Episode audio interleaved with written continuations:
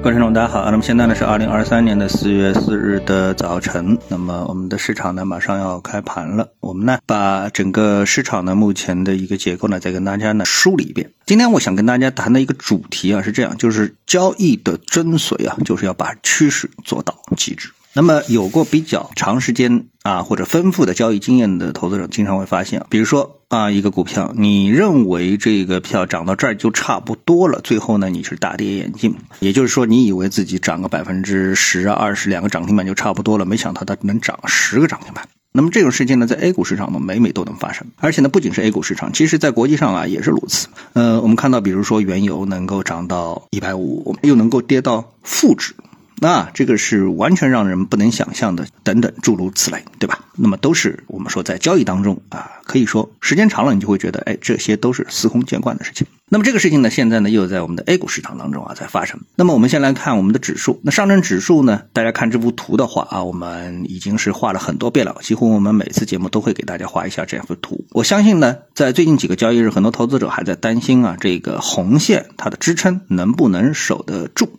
啊，那么其实呢，对于大部分投资者而言的话呢，即使守住了，但是如果守错股票也没用啊。如果是守对了股票，即使大盘没守住，那么也一样可能没有损失，还可能呢是继续的赚钱啊。这个道理呢，其实大家都明白啊。那么在交易当中呢，就是说明了这个市场最喜欢干的一件事情呢，就是把所谓确定的趋势啊干到极致。那从目前的这个呃市场情况来看的话呢，那么在这个位置守住，又是成为一个非常确定性的一个事情。那么这是一个大盘，当然了，这个大盘守住这个位置意义呢是有的啊，对于大部分的投资者来说都有意义，但这个意义仅仅是保证大部分的投资者都不收钱，这就是指数的一个特性。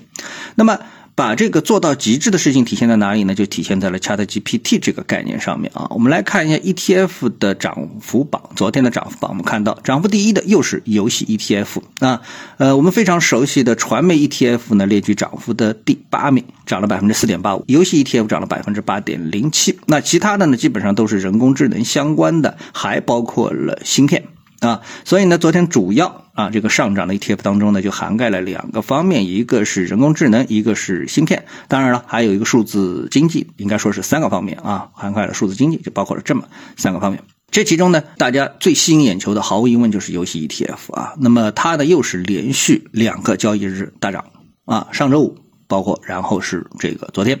两次涨幅呢都是在接近八个百分点左右啊，就七八个百分点的这样一个涨幅，连续的一个拉升，妥妥的从最低点呢是取得了翻番，就是 ETF 取得了一个翻番的一个收益啊。来，我们看板块的这个涨幅当中呢，反而啊，像那个 AI 及息概念，就是跟这个 ChatGPT 有直接关联的 AI 及息概念呢，涨幅只列举十一，然后呢，ChatGPT 呢列举了涨幅的第二十三，那它的表现呢，反而呢都不是最。突出啊，所以市场呢有自己的一个辨识度，就是怎么去切入到这个 ChatGPT 能够给你带来的最佳的一个收益获得啊，收益获得。那么在这个板块当中呢，我们可以看到啊，相对而言，相比 ChatGPT 啊，芯片 ETF 可能是最近啊，就是可以有效介入的相对低风险的板块。为什么这么说呢？因为我们看到，如果说我们一直盯着 ChatGPT 啊，你会发现，当你意识到这个板块的时候，其实已经是基本上都在一个追涨的状态。那我相信追涨呢，对于很多普通投资者来说，你是不太适应的啊，总觉得哎，我一追进去它就掉头了，怎么办？对吧？好，但是呢，芯片。ETF 呢？我们说，我们分析这个板块的时候，其实呢，它一直是处于一个相对低位啊，绝对价位也是一个相对低位，走势呢也是一个刚刚突破，要突破，就是要突破还没突破，突破之后又回抽，给了你很多次机会啊，介入的机会。那我不知道，在我们这种反复的提醒提示之下啊，那么作为投资者，你是不是有所行动了？我们呢对这个目前市场呢就做了这样一些判断啊，呃，另外呢再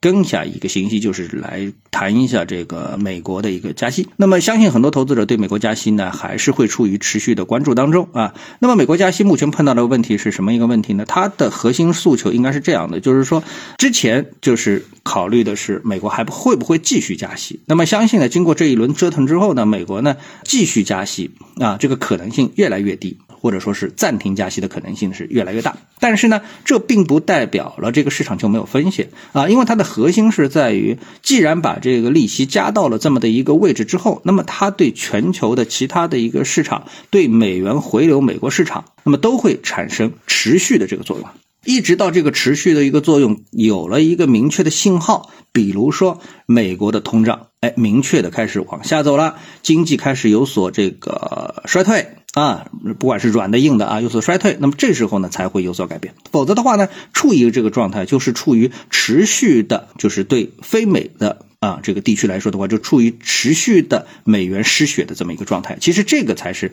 比较严重的一个状态，不是说美国停止加息了，对大家就是利好。这个利好是短期的啊，只是相对于前面连续加息而言的一个相对的利好啊，持续的利好，甚至于说持续的利空才刚刚开始啊，可以这么来理解啊。所以呢，还是不能轻视美国加息这个信息对 A 股市场的一个影响。好，谢谢各位收听，我们下次节目时间再见。